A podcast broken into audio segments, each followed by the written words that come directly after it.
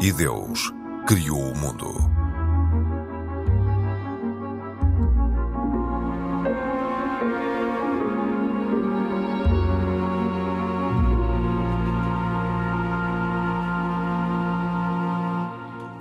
Olá, bem-vindos. Uma igreja católica foi atacada em Istambul.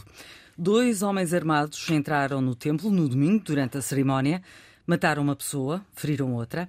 O autoproclamado Estado Islâmico reivindicou o ataque, afirmou que foi a resposta ao apelo do Estado Islâmico para atacar judeus e cristãos em todo o mundo. Este é um dos temas deste E Deus Criou o Mundo. Hoje temos como convidado José Pereira Coutinho, investigador integrado no Centro de Investigação em Teologia e Estudos de Religião da Universidade Católica Portuguesa. A sua pesquisa tem incidido muito na religiosidade, com especial enfoque no catolicismo, na juventude e nas questões associadas à transmissão religiosa. Eu sou a Cristina Esteves e estou com os nossos comentadores residentes, Mohamed Ibrahim, da Comunidade Islâmica, Pedro Gil, católico, e Isaac Assor, judeu. Este é um programa da autoria de Carlos Quevedo, produção de Cristina Condinho e trabalho técnico de João Carrasco. Olá a todos, bem-vindos, bem-vindo, professores. E vou começar precisamente por si, professor eh, José Pereira Coutinho. Como investigador uh, que tem estudado a religiosidade e autor do livro Religião em Portugal, Análise Sociológica, qual é o retrato da sociedade portuguesa ao nível da religião? É, ora, muito boa tarde a todos, obrigado pelo convite. Fazendo uma análise comparativa com, as, com os restantes países de, de matriz católica da Europa, uh, podemos dizer que Portugal está mais ou menos a meio. Uhum. nós temos países com, com uma religiosidade claramente mais elevada, uh, tipo a Polónia, uh, Malta, a Croácia também, mas sobretudo a Polónia é um, é um caso evidente. E depois temos países mais abaixo, claramente mais abaixo, tipo a República Checa, a França, a Espanha, que aqui, aqui ao nosso lado, que teve um processo de secularização muito forte nos, nas últimas décadas e que e daí se tem demarcado de, Portugal em relação a esta questão. Mas diga-se também, diga também de passagem que a religiosidade é um conceito eh, plurifacetado e por isso eh, muitas vezes as análises podem pecar por alguma, por alguma por algumas falhas ou alguma eh, profundidade na análise. É preciso ter um bocado de cuidado em relação a isto quando faz análise da religiosidade, Sim. que sendo um conceito eh, plurifacetado e multidimensional, nem, eh, nem sempre se consegue, eh, com os indicadores disponíveis nas bases de dados internacionais e noutros projetos que existam, fazer uma, uma análise o mais eh, rigorosa possível. Pronto, esta ressalva que é preciso, é preciso deixar muito clara em relação a isso. Uhum. E participou no projeto Identidades Religiosas e Dinâmica Social na área metropolitana de Lisboa.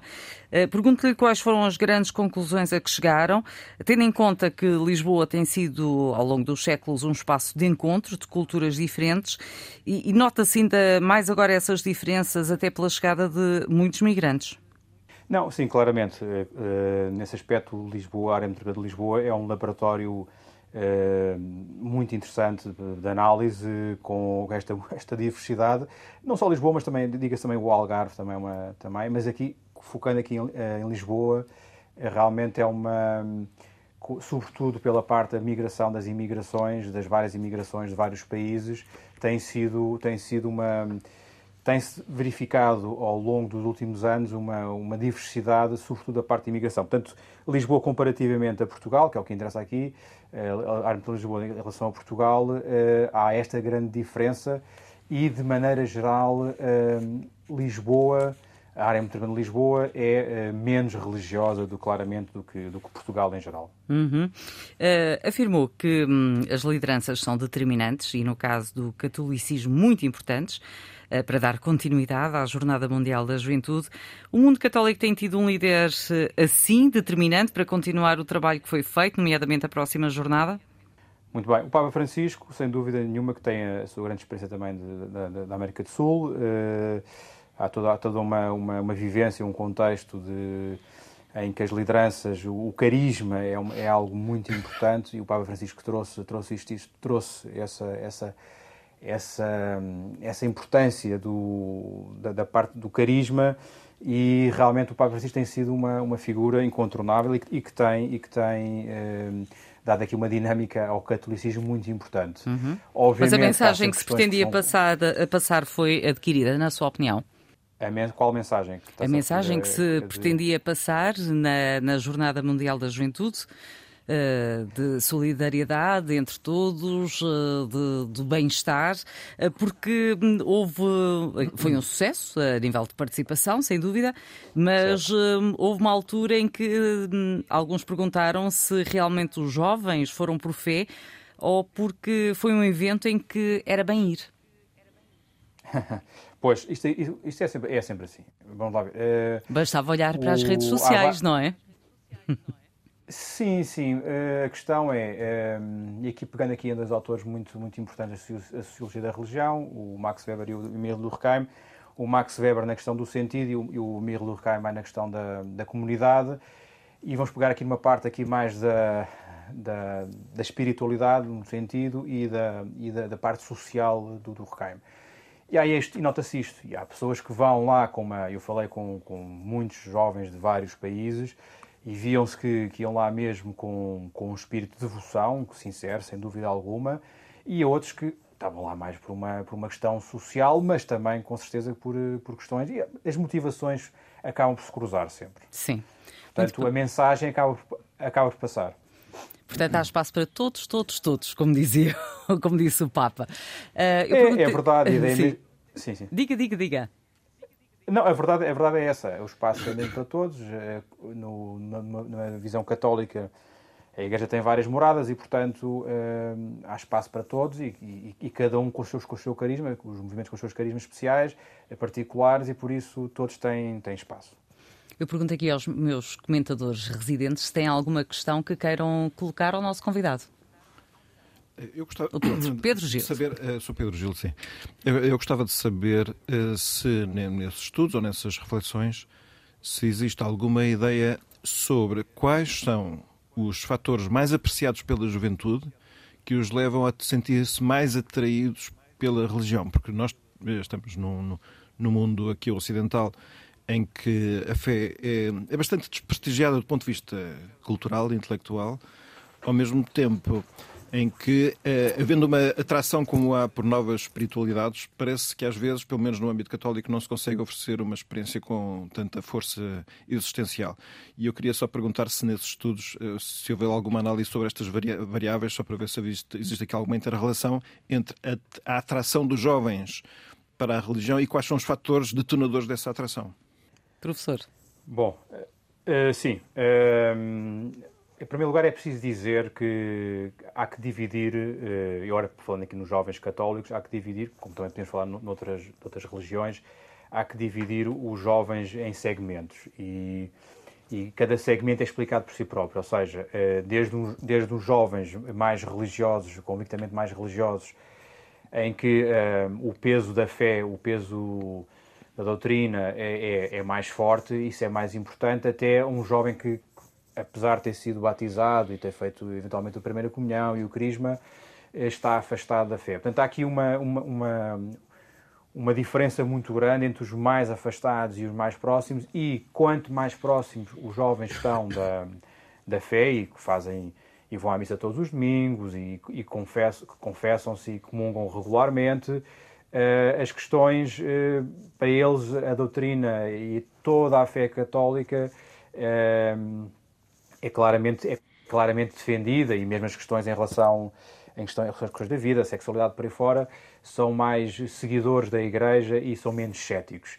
Obviamente que estes jovens eh, podem ser engrupados em vários grupos, desde as paróquias, dos movimentos, e cada um depois tem os seus, aos os carismas próprios dos movimentos, eh, a dinâmica própria dos, dos paroquiais, muitas vezes cruzam-se, muitas vezes os grupos os jovens eh, pertencem a grupos paroquiais e ao mesmo tempo a movimentos e muitas vezes eh, andam, andam a, transitam eh, por vários movimentos. Eh, enfim, há aqui uma, eh, há aqui uma complexidade muito grande dentro da, da Igreja Católica. E obviamente que, quanto, repetindo, quanto mais próximos eles estão da, da Igreja e, do, e uma, com, mais convic, com mais convicções, as questões espirituais religiosas são mais fortes. Obviamente, quanto mais afastados estão, há outras, outras motivações eh, nomeadamente questões sociais, que, uhum. que são importantes para, para a pertença e para a prática religiosa. Muito bem. Uh, uh, perguntou ao Mohamed e ao Isaac se também querem colocar alguma questão para uma resposta muito breve, para passarmos ao, Sim, uh, ao, ao, tema. Eu acho que esta pergunta tem uma resposta é muito breve. Em primeiro lugar, gostaria de cumprimentar o Dr. José Pereira Coutinho. muito obrigado por estar aqui connosco. Eu queria só perguntar, doutor, o que é que acha em relação a uma questão que já é uma questão muito antiga dentro do, do, do cristianismo em geral, que é a relação entre Uh, e apesar de ser antiga, continua a ser pertinente nas camadas jovens nos dias de hoje, é a relação entre uh, a ciência e a religião. Isto porque, por exemplo, já recordando o tempo do Nicolau Copérnico e do Galileu, havia um dogma que a Igreja aceitava e uh, incriminava quem não aceitasse, e depois do outro lado havia a observação científica que tinha um outro tipo de opinião. E, pela minha experiência, uma coisa que eu vejo é que os jovens hoje às vezes desapegam-se da religião porque acham que ela é muito dogmática uh, e que ela é, apesar de eu não acreditar nisso, mas que ela é, vai um bocadinho contra os princípios do, do estudo científico. Uh, o, que, o que é que acha, doutor? Até que ponto é que isto desapega ou não os jovens da religião? A não compatibilidade percebida, não, não digo que é real, mas percebida, uhum. percepcionada pelos jovens, entre a religião e a ciência. Bom, isso é uma boa questão. É uma questão já muito antiga, eh, que atravessa não só os jovens, mas eh, todas, todas, todas, as idades, todos os, os grupos etários. Um, enfim, um, por vezes há alguma desinformação em relação à relação entre a ciência e a religião, e nomeadamente a religião católica, eh, e muitas vezes as pessoas esquecem que houve uma série de, de sacerdotes que foram importantes para, para o avanço da ciência.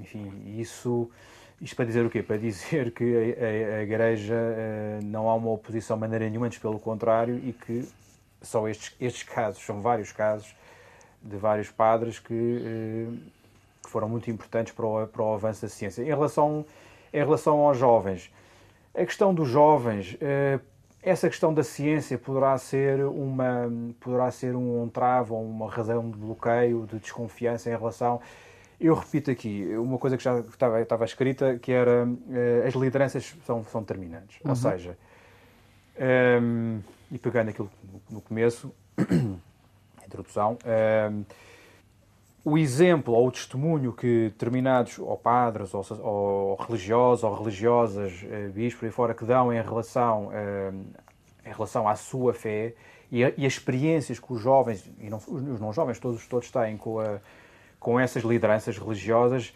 é muito importante para explicar uh, a desafeição, o, uh, o, o, afastamento de muitos, e não só jovens, de muitas pessoas. De, e isto são, isto são coisas que, histórias que eu vou ouvindo, vou-me relatando, e também os estudos também, também apontam para isso. No fundo, aquelas conversas que eu tento vão confirmando aquilo que já, que já os estudos vão, vão apontando, que os, os exemplos eh, menos edificantes ou, ou, ou, que não caíram tão bem para determinadas pessoas, para determinadas pessoas eh, são determinantes eh, na continuidade na fé, basicamente. Mais às vezes do que a questão da, da ciência da religião, que também pode ser importante, dependendo das pessoas. Há muitas vezes das pessoas que têm um, que têm um, um pensamento mais uh, racional, mais lógico, isso poderá ser mais determinante, mas, maneira geral, e repito isto, as questões de lideranças podem ser Sim. mais determinantes. Isaac, alguma questão? E, e, professor, apela à sua capacidade de síntese. Não, eu vou tentar ser rápido. Antes de mais, cumprimentar o Dr. José Pereira Coutinho, Uh, e se calhar uh, indo um bocadinho uh, mais longe do programa, eu tive a ver que o Dr. José Pereira Coutinho tem um livro editado aqui há uns anos sobre religião em Portugal. O tema chama-se Religião em Portugal, o título Análise Sociológica. E gostaria de saber, eu não conheço o livro, aliás, dou já a recomendação de lerem este livro. Uh, quando faz esta análise sociológica, faz uma análise sociológica só da religião do catolicismo ou faz também do judaísmo e do islão? É, tentando, tentando, ser o mais sintético possível, faço de todos, mas com um enfoque especial. E eu, eu penso que explico isso na, na, introdução. O livro foi publicado em 2020, portanto, fará agora em abril de quatro anos. Foi na altura da, foi uma altura complicada da Covid, o começo da Covid. É, enfim, Uh, faço uma análise, mas como eu digo, faço com enfoque especial no catolicismo, até porque é a minha, minha, claro. minha especialização e também porque é a religião principal em Portugal. Mas há um capítulo, que é o capítulo 5, em que se faz uma, uma, uma, análise de toda a bibliografia e, depois uma análise eh, com profundidade de todos os trabalhos sobre, as várias, eh, sobre os vários grupos religiosos cá em Portugal. Portanto, não é só o catolicismo, porque este capítulo, o capítulo 5 faz uma, essa análise quantitativa e qualitativa do, das outras, das, das outras religiões existentes em Portugal. É. Muito bem, vamos ao, ao nosso tema um, que, que aconteceu este, este fim de semana. Uma igreja católica uh, foi atacada por dois membros do Estado Islâmico, foi na Turquia, nomeadamente em Istambul. Uma pessoa morreu, outra ficou ferida e o autoproclamado Estado Islâmico reivindicou este crime terrorista, disse ser uma resposta ao apelo para atacar cristãos e judeus judeus em todo o mundo. Uh, eu faço uma pergunta comum a, a todos, começando pelo Pedro Gil. Uh, Pedro, caminhamos para ter cada vez mais receio de ir a igrejas ou manifestar a religião que praticamos? O meu desejo profundo é que não, mas o meu realismo leva a reconhecer que esse risco existe é um dos preços caros que se, passa, que se pagam quando existe, por um lado, guerra, por outro lado, quando existe fanatismo religioso. Na, na, na tua opinião, está relacionado com a guerra no, em Gaza também? Não, ou, sim, uh, ou tenho... há aqui um detonador também por causa disso? Eu, eu julgo que não tenho dúvidas que esse esse é, é Veio a acordar mais invocada, estes terroristas. E é aquela que, se eu estivesse na posição de quem apela à violência, era o pretexto que eu usaria. Sim. É o contexto favorável. É neste momento, aqui. Neste momento estão uh, os ânimos muito exaltados de todo lado e, portanto, é, mais, é fácil lançar uh, achas para esta fogueira, não é?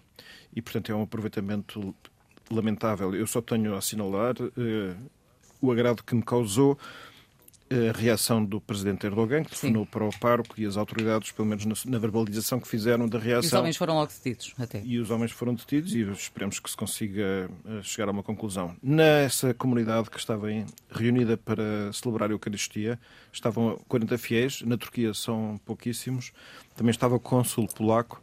Sim. Imagino que para essas pessoas isto seja motivo de, além de enorme tristeza, uma certa preocupação para o futuro, mas também os cristãos, eu espero que, que reforcem a sua confiança e o seu destemor para, para confiarem que, mesmo nas dificuldades, enfim, que vale a pena estar do lado de Deus e do lado da paz que Deus te traz.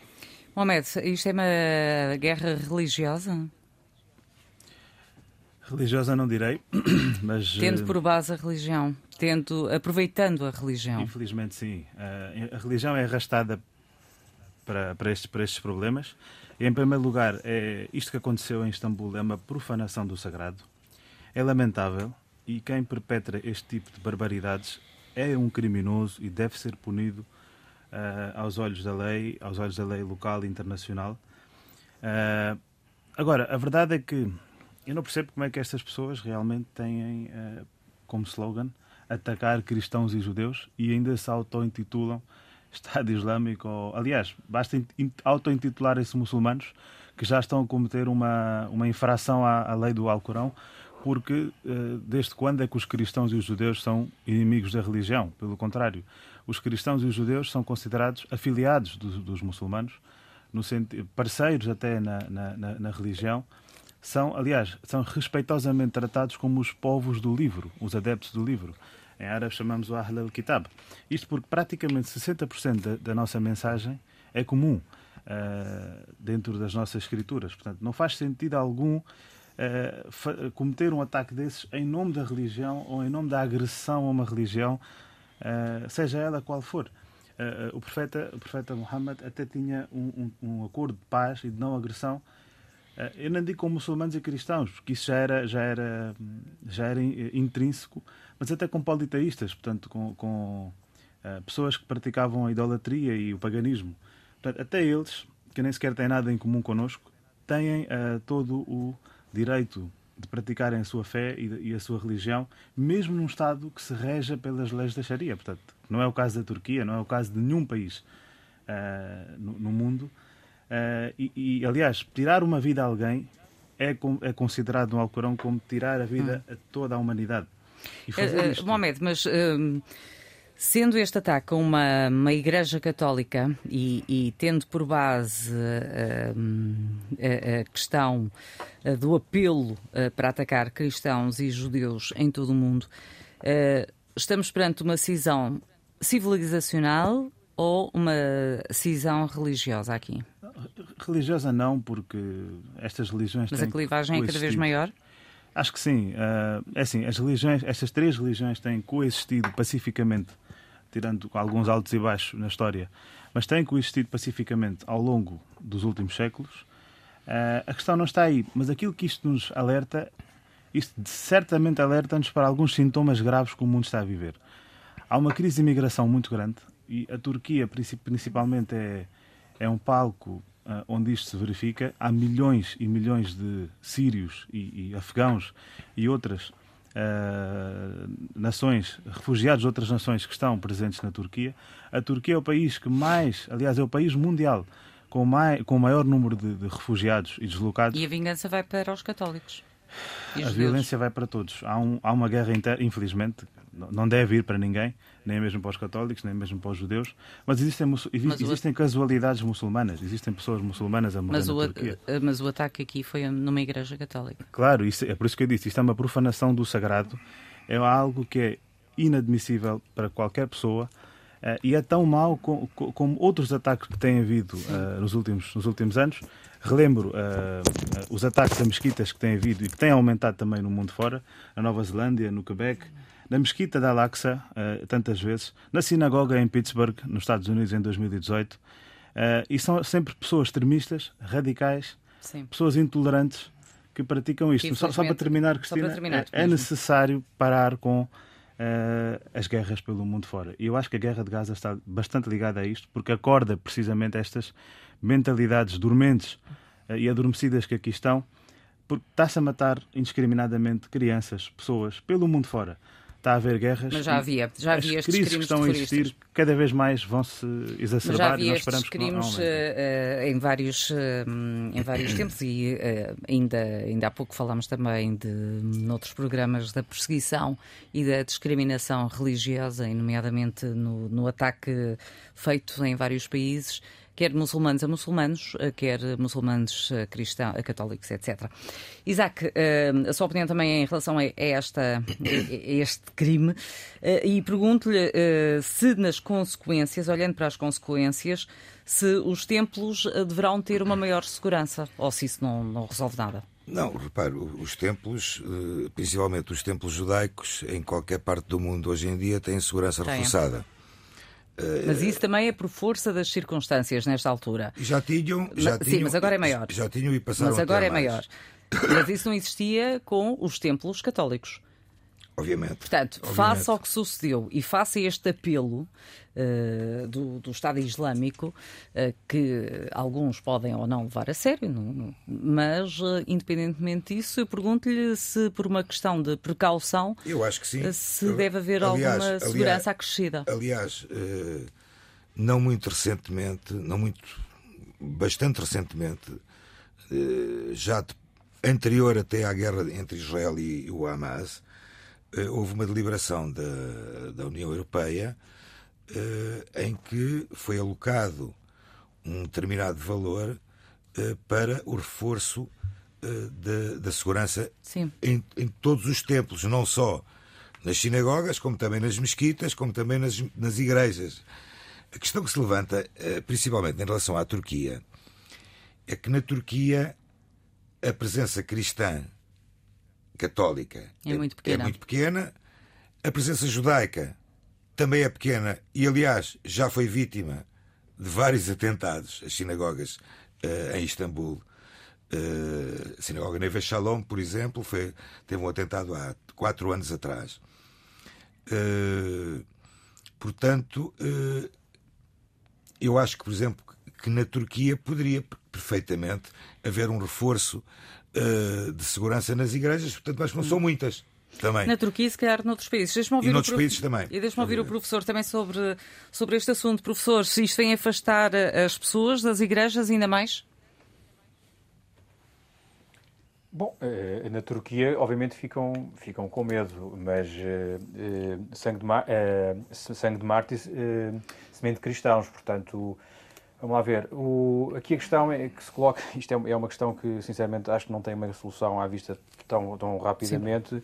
que é a luta pelo poder, basicamente. Estes grupos é uma luta pelo poder, de, de afirmação, e, e, estes alvos são, são alvos fáceis. E, portanto, é muito, é muito difícil, é muito difícil no curto médio prazo haver uma alteração. Da, por da mais que, que haja um diálogo interreligioso entre os líderes das cúpulas religiosas, há sempre alguém que, que sai os fanáticos. E que, não, e que desobedece. Os extremistas.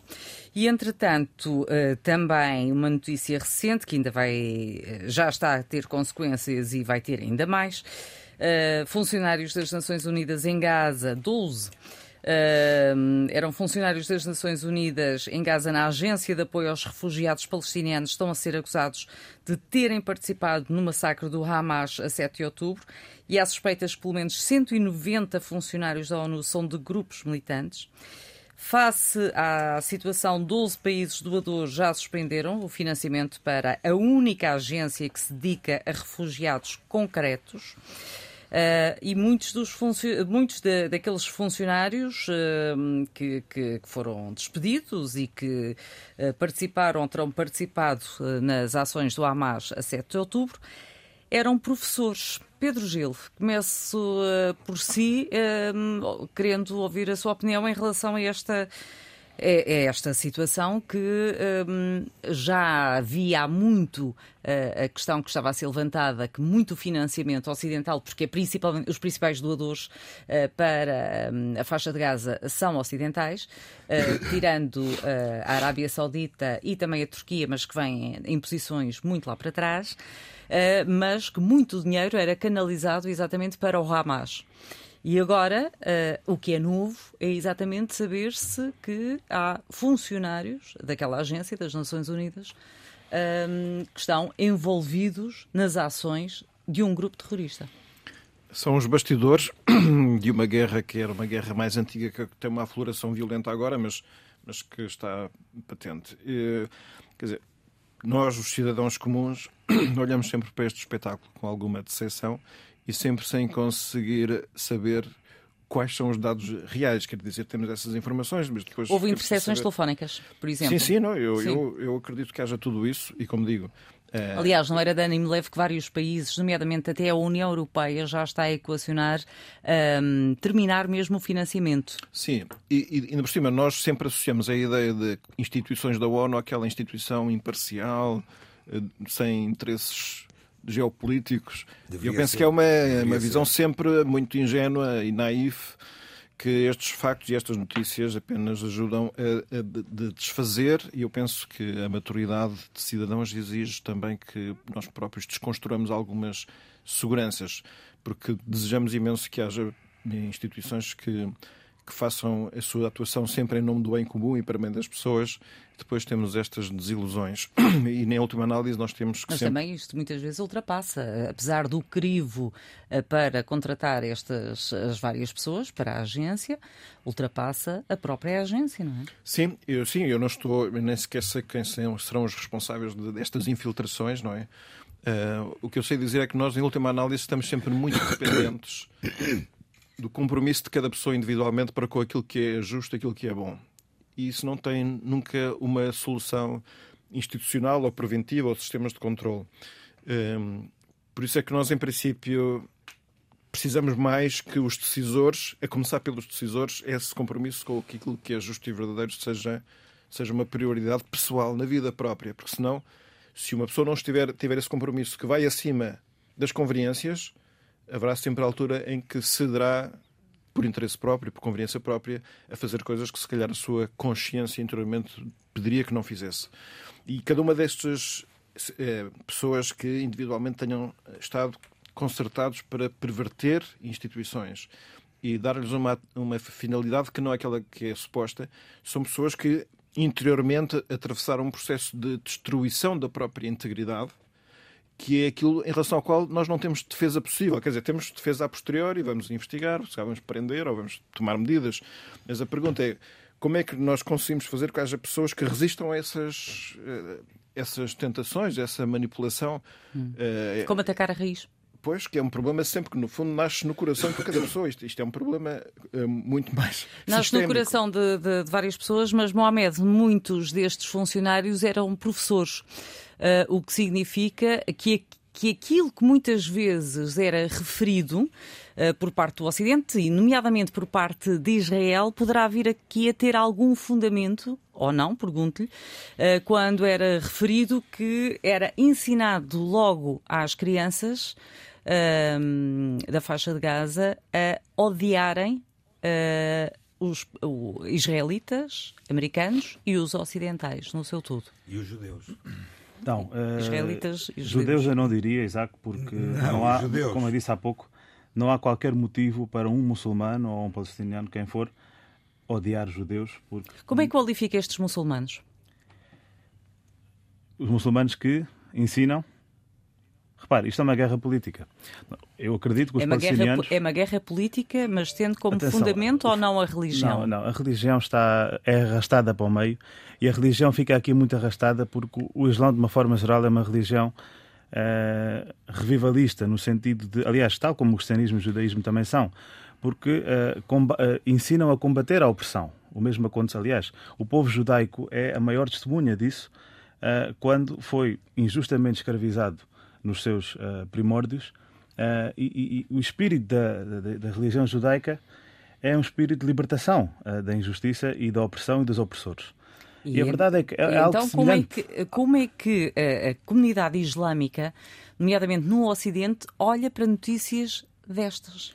O que a comunidade islâmica, uh, e não está sozinha, mais quer é que esta guerra termine. Sim, mas esta entretanto existem informações uh, que uh, revelam algo que, que para nós claro, era é, impensável. Não é? naturalmente que é um choque para toda a gente. Se, sendo verdade este envolvimento destas pessoas, que há, há pouco o Pedro disse, pessoas que nós esperamos serem imparciais e trabalharem para o bem comum para toda a gente, havendo um envolvimento, naturalmente que isto é um crime horroroso e, e chocante que existe. No entanto, aquilo que me preocupa a mim é que a continuidade desta guerra só vai exacerbar mais esses problemas e não haverá um início uh, em vista. E é algo que o secretário-geral uh, das Nações Unidas, o Dr. António Guterres, uh, afirmou. Ele também horrorizado com o que se descobriu, mas ele também apelou a que a ajuda humanitária que chega a Gaza não parasse porque apesar disto tudo, as pessoas que lá estão não têm culpa destas situações. Se havia funcionários das Nações Unidas realmente envolvidos nos ataques a pessoas inocentes no dia 7 de outubro e, e, e por aí em diante, não são as pessoas que estão neste momento a sofrer com a guerra e que têm não mais hum. que uma ração diária mínima por dia que têm que sofrer com isso. E é importante bom, bom, que a ajuda uh, humanitária lá chegue. Quando algumas pessoas, por exemplo, questionam mas porquê todo este ódio pelo Ocidente, se é precisamente o Ocidente uh, que está a financiar tudo uh, e que está a dar o dinheiro e os bens para os palestinianos sobreviverem. Claro, sem ser isto em causa, porque efetivamente uh, é verdade que grande parte do financiamento e ajuda humanitária vem de países do Ocidente. Porquê é que não vem de, de países uh, exatamente que tanto os defendem? Há uma cisão muito grande entre, entre alguns países. Uh, apesar de haver ajuda humanitária, acho que a ajuda é muito mista. Há ajuda de países muçulmanos, mas também a maioria continua a chegar de países do Ocidente. A questão aqui não é odiar o Ocidente por ele ser o Ocidente. A questão aqui é que, historicamente, existem reparações que têm que ser feitas, de uma forma ou de outra. Historicamente, o Ocidente apoiou. Que tipo de reparações? Eu falo no sentido de. Uh, daquilo que foi criado pelo mundo fora. Falamos do colonialismo do início do século do século XX. A África está toda dizimada com isso. A África ainda hoje está a viver Mas em guerra civil. Mas enterram essas feridas? Repara, as pessoas... As pessoas é assim, Vamos eu, estar eu... sempre a remoer uh, o, o, passado? Ou seja, é como irmos a um psicólogo. Se estivermos sempre a remoer o passado... Não, não, isto não, não está certo. É Mas, difícil são, são feridas que ficam. são feridas que ficam futuro, e são feridas que ficam e passam de geração para geração. Deve isto instigar ódio? Claro que não. Uh, o ódio nunca ajuda a nada e o ódio só conduz a mais ódio e isto é uma espiral que nunca acaba mas que as pessoas sabem que ficaram sem, sem, sem, a sua casa, sem o seu património e que a sua família foi vítima de matanças e chacinas no, no, no início do século passado e que isto foi potenciado por países ocidentais, acho que isto hum. fica na mentalidade Deixa-me ouvir o Isaac. Isaac. Não temos muito tempo. Não, eu, infelizmente. Eu, eu, tenho, eu tenho, pena de, de, ouvir eh, os comentários que ouvi agora, porque hum, realmente o secretário-geral das Nações Unidas, eu, eu, tenho que dar, tenho que concordar com ele. O engenheiro António Guterres, dias depois do 7 de outubro, do massacre do dia 7 de outubro, disse que aquilo não tinha acontecido em vácuo. E a verdade não aconteceu em vácuo através de, das, Nações, das Nações Unidas, membros das Nações Unidas participaram neste massacre, que é uma coisa inqualificável. Quando falamos de, de apoio, de apoio humanitário, realmente o apoio humanitário vem da Europa, não vem de mais nenhuma parte do mundo. Uh, tanto mais que países vizinhos, como por exemplo o Egito, nem deixam entrar os pobres de, da população palestiniana a entrar nesse país.